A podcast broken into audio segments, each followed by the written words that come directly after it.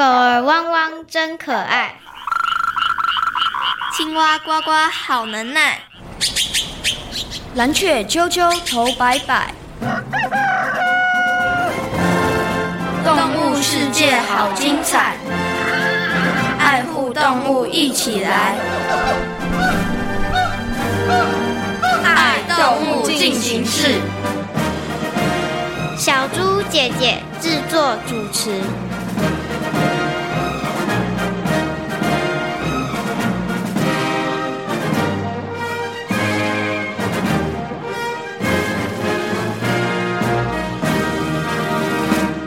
水汪汪的大眼睛，我想应该就是在形容你的眼睛吧。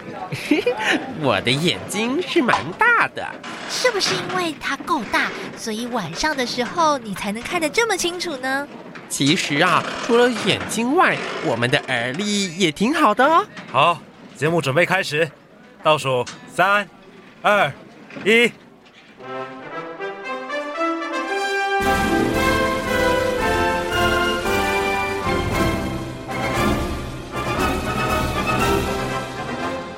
各位大朋友、小朋友，大家好！欢迎大家收听今天的。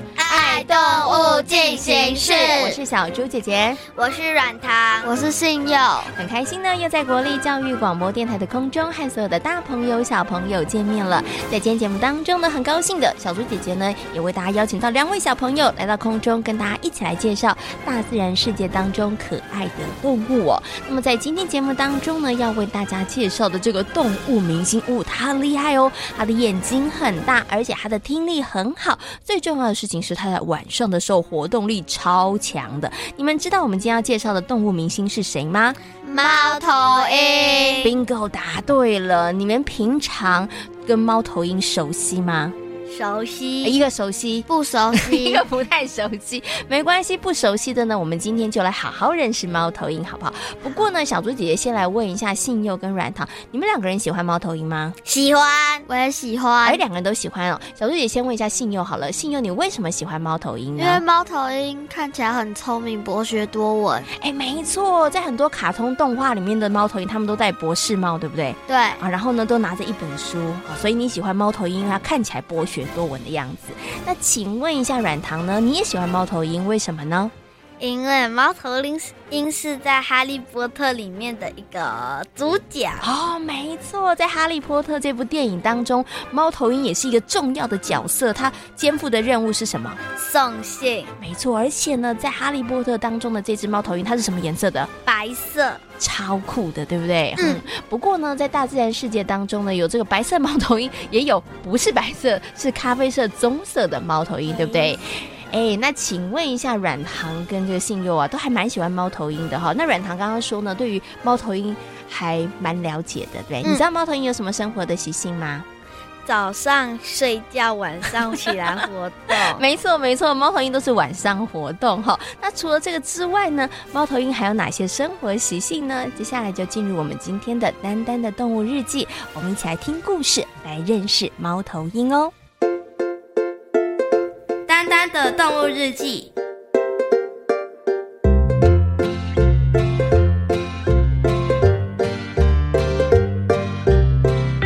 太阳从白云的后方洒落了光线，暖暖的阳光点燃了一天工作的热情。本来该热闹滚滚的青青森林，今天却异常的安静。以往笑声不断的动物早餐会。今天只有不停歇的哈欠声。小不点，你刚刚说了什么？我说我想搬家。唉，我也是。再这么下去，我也会受不了。我知道有些动物是夜晚行动，但是它们也不能妨碍别人呢。小不点，你说的一点也没错。其实我也被吵得睡不好。可是你们真的想要搬家吗？青青森林里头住了许多的动物，各有不同的生活习性。有些动物在白天猎食，而有些则是利用夜晚行动。本来大伙儿都相安无事，生活的好好的，但最近不知道怎么回事，青青森林的夜晚不再平静。虽然我被吵得没法睡好觉，可是我一点都不想搬家。我也是。我觉得最好的方法就是请熊哥出面解决，这点子不错。大伙儿决定去找狮子熊哥帮忙解决，希望熊哥能够约束那些异形性动物，让他们尽量减少发出声响扰人清梦。为了解决大家的困扰，狮子熊哥想要颁布命令，禁止动物们在夜晚行动。但没想到，还没来得及宣布，就引起了轩然大波。这。这太过分了，我们根本没有办法遵守。没错，我们无法在白天行动，晚上又不让我们活动，这啊，太无言了。怎么可以因为某些动物的声音就牺牲我们的权益？熊哥这么做是不正确的。在树蛙、蝙蝠和萤火虫等夜行性动物的抗议下，狮子熊哥只好暂缓新命令的推动。不过，夜晚扰人清梦的声音该怎么解决呢？熊哥只好要求夜行性动物们要自我约束节制，但是效果似乎不怎么好。森林里头的动物们有黑眼圈的情况好像越来越严重了。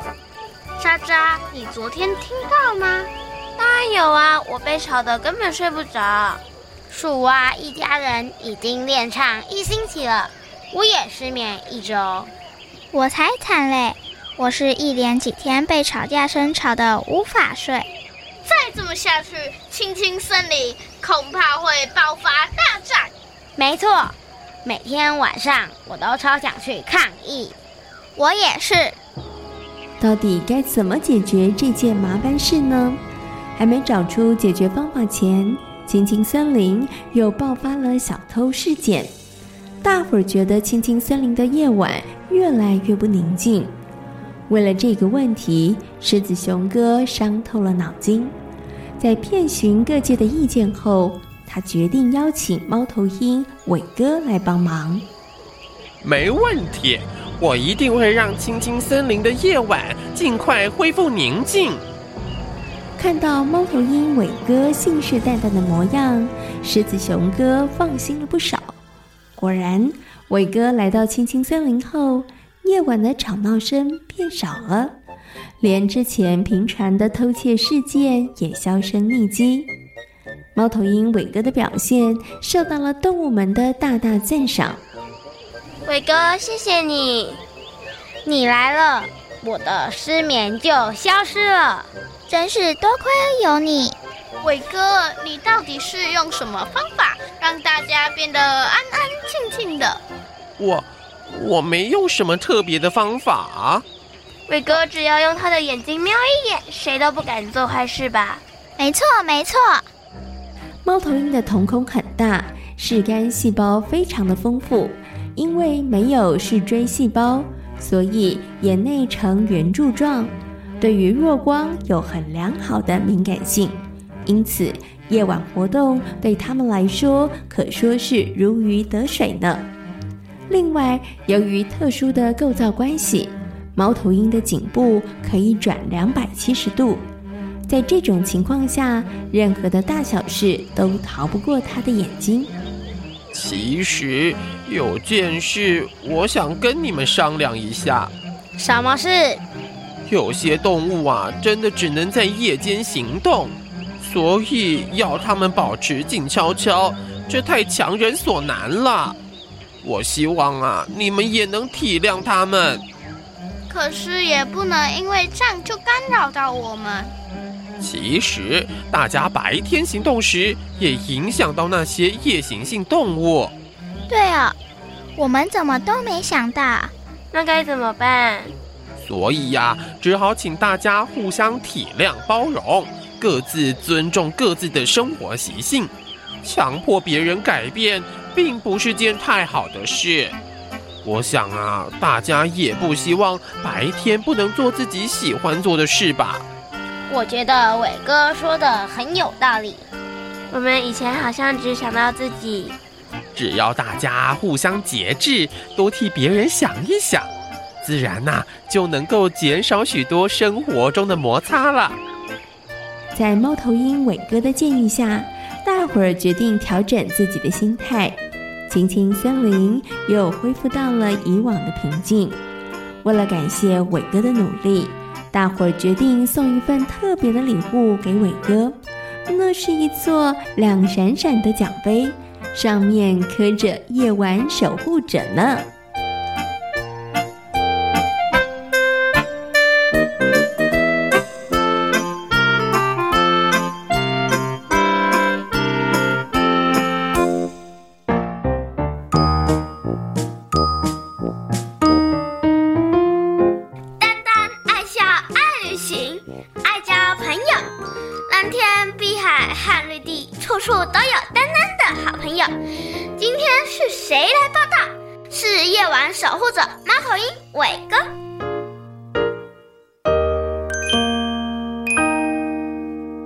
姐姐，其实我看过真的猫头鹰哦。哇，软糖，你有看过真的猫头鹰啊？你在哪里看到的？我在四号公园。四号公园，你看到的时候有没有一点点害怕？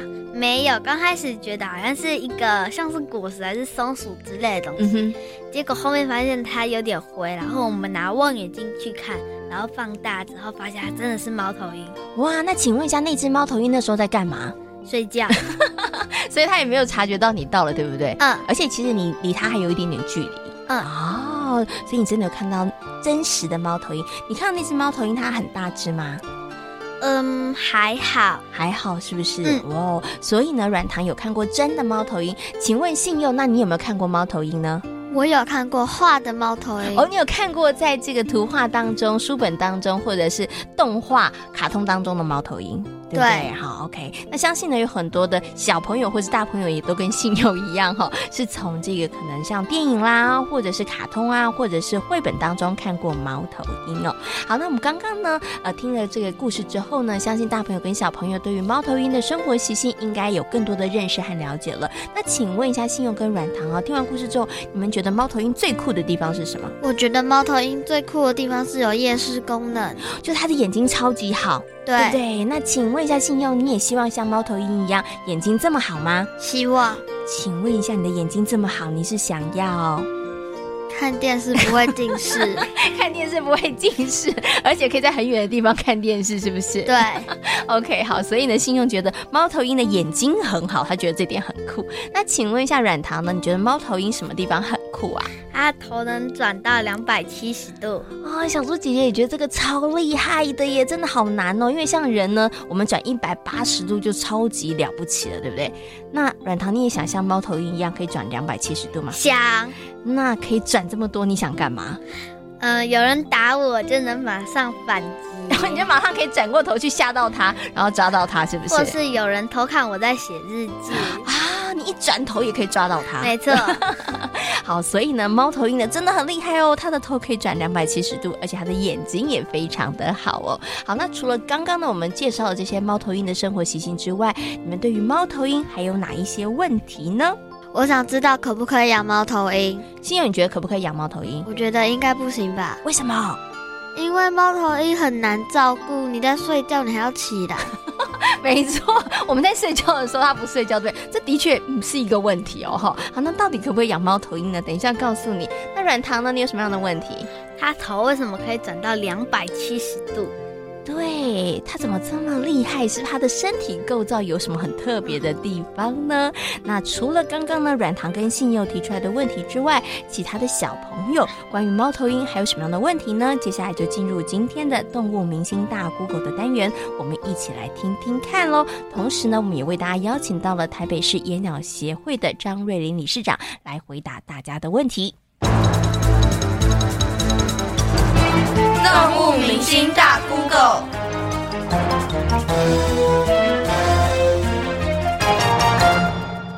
台湾的猫头鹰有哪些种类？可以在哪些地方看到它们？好，各位小朋友，大家好，我是台北鸟会的张瑞玲。那呃，台湾的猫头鹰目目前来讲，呃，我们把台湾的猫头鹰分成两大个种类，一种我们叫做草鸮科的草鸮。另外一个叫做所谓的吃消科的猫头鹰。那这一些猫头鹰大概台湾可以看到差不多有十二种之多。好，那一般这些猫头鹰它会出现在，如果以草鸮来讲，它会出现在农地区域。那另外的其他的这些吃消科的猫头鹰，可能就要在比较呃隐秘的树林里面。不过我们低海拔的都会公园也会有一种菱角鸮，这可是常常可以有机会在公园里面发现到它的。甚至于有很多的校园，我们也可以看到菱角鸮的出没。它算是离我们最亲近的一种猫头鹰的这个种类了。那其他还有一些猫头鹰，可能就分布在比较。中海拔的山区了，那这个是我们比较不容易见到的。猫头鹰为什么在夜晚时活动自如？而猫头鹰在晚上，它可以除了呃靠视觉之外，就要靠听觉。那这两个视觉跟听觉一定是有异于常人的地方。比如说，呃，一般我们讲鸟类的。耳朵耳孔就是在头的两侧，可是猫头鹰的耳孔呢，会一边高一边低，所以它因为一边高一边低，它可以让自己的耳朵有很好的定位能力。那再来，它可以透过这样子一边高一边低的耳朵，那去寻找，诶，如果有老鼠经过，有昆虫在那边细细的纤维的声音，它就可以知道。大概距离多远？再来，除了耳朵之外，它利用的当然就是它的特别的眼睛。那它的它的瞳孔是猫头鹰这一类我们讲的呃这一类枭形目的鸟类来讲，它的呃那个眼孔的那个瞳孔是特别的大，因为它有特别的一些呃一些干细胞在里面，让它的呃这个视觉神经会比较容易看清楚。夜晚的构造，在夜晚的一些些微的光线底下，它有办法看清楚猎物在哪边。所以，一个是除了它的眼睛特别大之外，再来就是它的耳朵有特殊的这样子一边高一边低的的一个构造。还有呢，猫头鹰它的脸，我们常常知道猫头鹰的脸，你从正面看像不像一个圆圆的圆盘一样？那这个脸盘，也就是它可以透过这样的脸盘，可以收集声音。哦，所以这个就是它的一些特殊的状况，使得它在夜晚它可以活动自如。不过，台湾有一种猫头鹰，可是白天活动的。哦，这一只白天活动的猫头鹰叫做修流，那它就是呃我们所谓的日行性的猫头鹰了。请问，猫头鹰的头可以转几度？为什么这么厉害？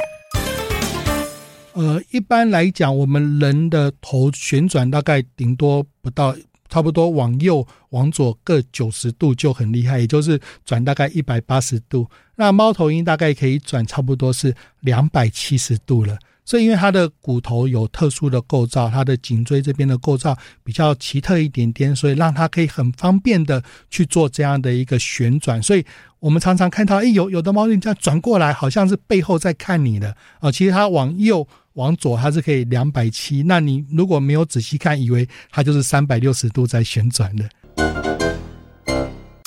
可以饲养猫头鹰吗？呃，一般来讲，所有的野生鸟类我们都不建议饲养。呃，不能养猫头鹰有很多的原因。第一个，我们讲说这些猫头鹰如果饲养的话，它会影响一个是野外的族群。那如果你今天饲养的是外来种的猫头鹰，它又会有侵入我们本土土地的危机。如果因为可能有人养一养就不要养了，那再来政府并没有订定很好的管理办法，所以你去养它的话就会很麻烦。再来，猫头鹰的照顾不像其他的鸟类是那么的好照顾的哦，所以这也是我们。不不会建议去去饲养它的。那再来，因为猫头鹰本身并没有什么经济效益，除了我们知道在国外或许有所谓的猫头鹰餐厅。不过你要知道，这些猫头鹰是在夜晚生活的。你让这些猫头鹰在白天在餐厅里面接客，那这个这个实际上来讲是蛮残忍的一件事情，所以是有违背它的本身的生活的习性，所以我们就不鼓励。那再来就就是。怕去因，因为如果是外来种进来，就会有很多的外来种的危机发生。那再来，我们现在都在讲很多的动物福利，所以我们就完全完全的不鼓励去饲养它。那最后，如果说呃，你一定想，那我我我就很想养，怎么办呢？那你可以来加入我们呃台北市野鸟学会的救伤组。我们的救伤，我们会捡到很多受伤的猫头鹰需要照顾的。你可以来先学习怎么样做这样的一个生命的教育，来学习怎么样去照顾这样的一个生命。我们不要把养宠物当成是自己理所当然的事情。我们应该去想的是，我今天喂养它是要去照顾它，因为它没办法在野外生存，有可能这它受伤，受伤的鸟类它需要你的照顾。听说“风雨飘摇”这句成语跟猫头鹰有关，真的吗？商朝末年，周武王在弟弟周公旦的帮助下，消灭了商纣，建立了周朝。周武王过世后，并由他的儿子周成王继位。由于周成王年纪还小，就由周公辅佐周成王治理国事。我看啊，这个周公应该是别有用心。没错，我们得想个法子，否则他日他会在我们之上。成王的叔父管叔和蔡叔怀疑周公别有用心，于是他们到处散播周公有野心，想要谋夺王位的不实消息，同时还联合商纣的儿子武庚，打算造反背叛周朝。看来现在情势混乱，周公，你就带兵讨伐叛乱吧。后来周公奉成王的命令，花了三年的时间平息动乱。后来周公把政权归还给成王，自己回到臣子的职位，同时做了《吃枭》这首诗赠送给成王。猫头鹰，你已经抓走我的孩子，不要再来破坏我的窝。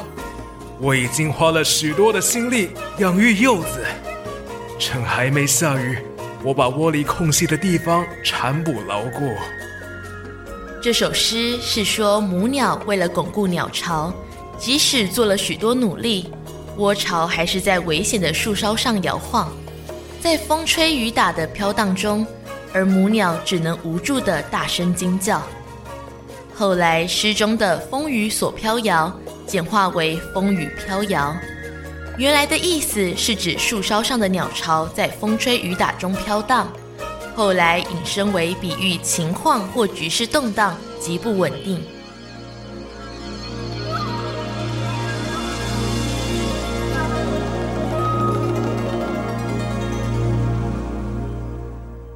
呢，刚刚张瑞麟理事长跟所有的大朋友、小朋友所做的说明之后，相信大家对于猫头鹰应该有了更多的认识和了解了。那我们今天呢，来到节目的两位小朋友软糖跟信佑呢，他们其实都还蛮喜欢猫头鹰的哦。请问一下，你们两位，你们觉得一般人、其他的人也跟你们一样喜欢猫头鹰吗？喜欢。啊，你们觉得其他人也跟你们一样喜欢猫头鹰哦？为什么？信佑，你为什么觉得其他人也喜欢猫头鹰呢？因为猫头鹰一脸就看起来很聪明，而且眼睛大大的，眼睛大大的，而且一脸看起来就是聪明样，是不是？对，所以大家就会喜欢它。嗯，这个理由好像还不错了。那请问一下软糖呢？你觉得大家为什么喜欢猫头鹰啊？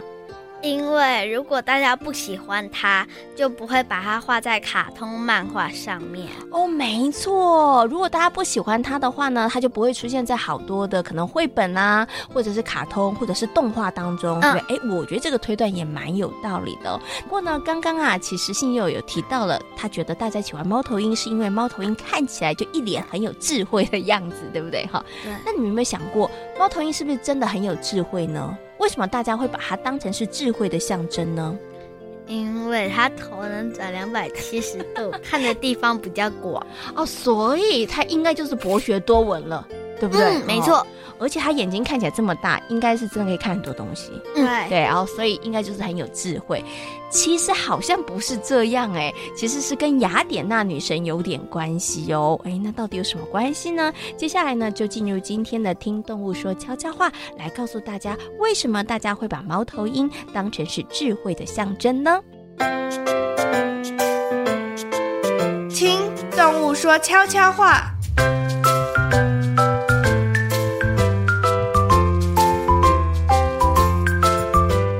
各位大朋友、小朋友，大家好！我是常出现在童话和电影里的猫头鹰。大家一定发现了，当我们出现的时候，常是智慧的化身。为什么会如此呢？这当然呢是有原因的。说真的，猫头鹰的智商并不算挺高的，会成为智慧的代表，全是拜雅典娜女神的缘故。因为雅典娜女神的爱鸟就是猫头鹰。因此啊，古希腊人对于我们猫头鹰非常的崇拜，也把我们认定为智慧的象征。另外，在罗马神话里，主管智慧、工艺和发明的米诺瓦女神身边呐、也有只猫头鹰。我想，可能就是因为这样的缘故，所以呀、大家才把猫头鹰和智慧以及哲学连结在一块。而这样的印象就从希腊、欧洲各地传到了全世界。说真的，听到大家称呼我为猫头鹰博士，我还是蛮开心的。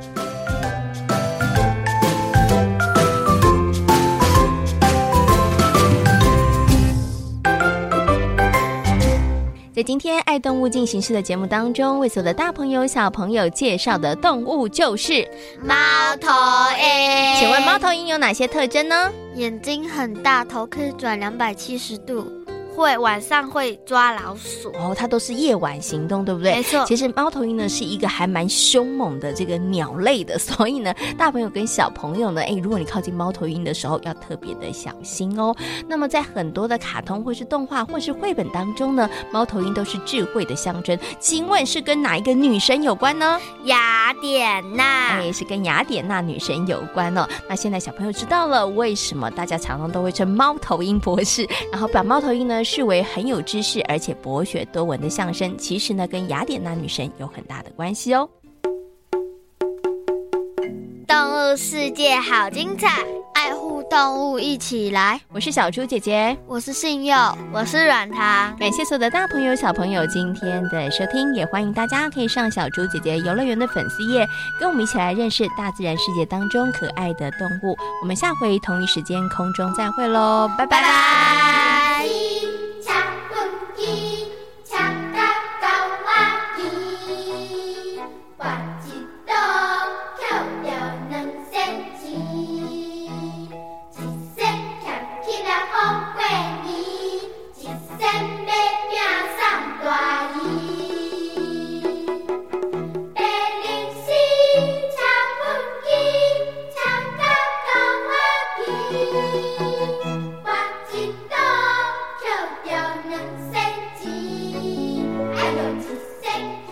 大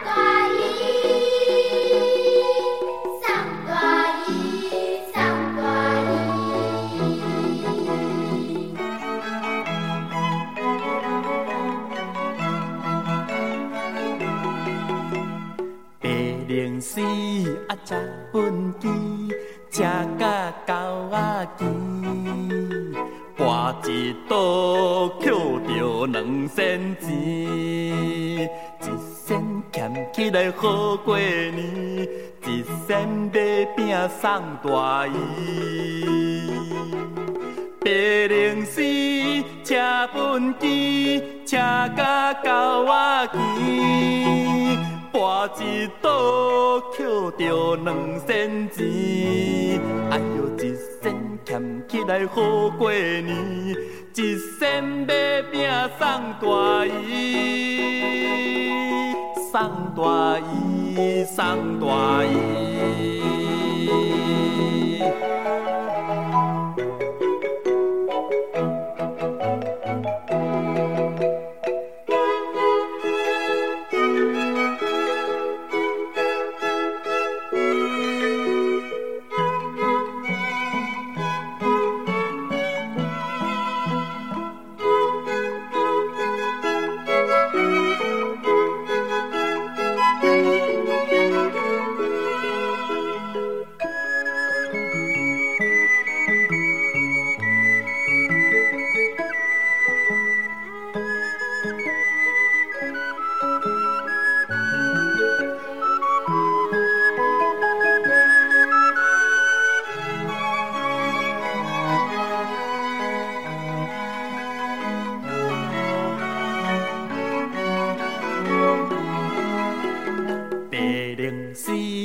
机，车甲狗仔牵，跋一倒捡着两仙钱，一仙俭起来好过年，一仙买饼送大姨。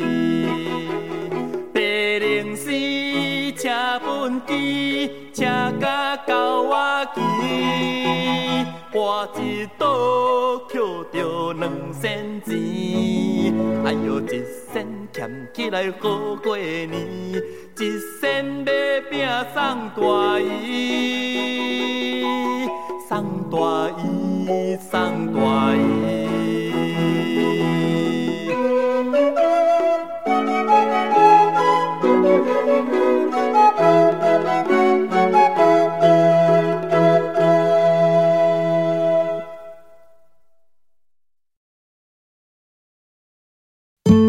好，我是麻吉同学会的倪姐姐。四月二十五号星期二中午十二点三十分，倪姐姐邀请了国宝级的电影拟音师胡定一老师，一起在教育电台生动全世界粉丝团直播喽。你知道电影后制为什么需要拟音吗？而拟音艺术又有多精彩呢？四月二十五号星期二中午十二点三十分，让我们一起走进电影的拟音世界吧。留言给予我们五星好评。想收听更多节目，请到教育电台官网或 Channel Plus 频道收听哦。宝帕妞儿妈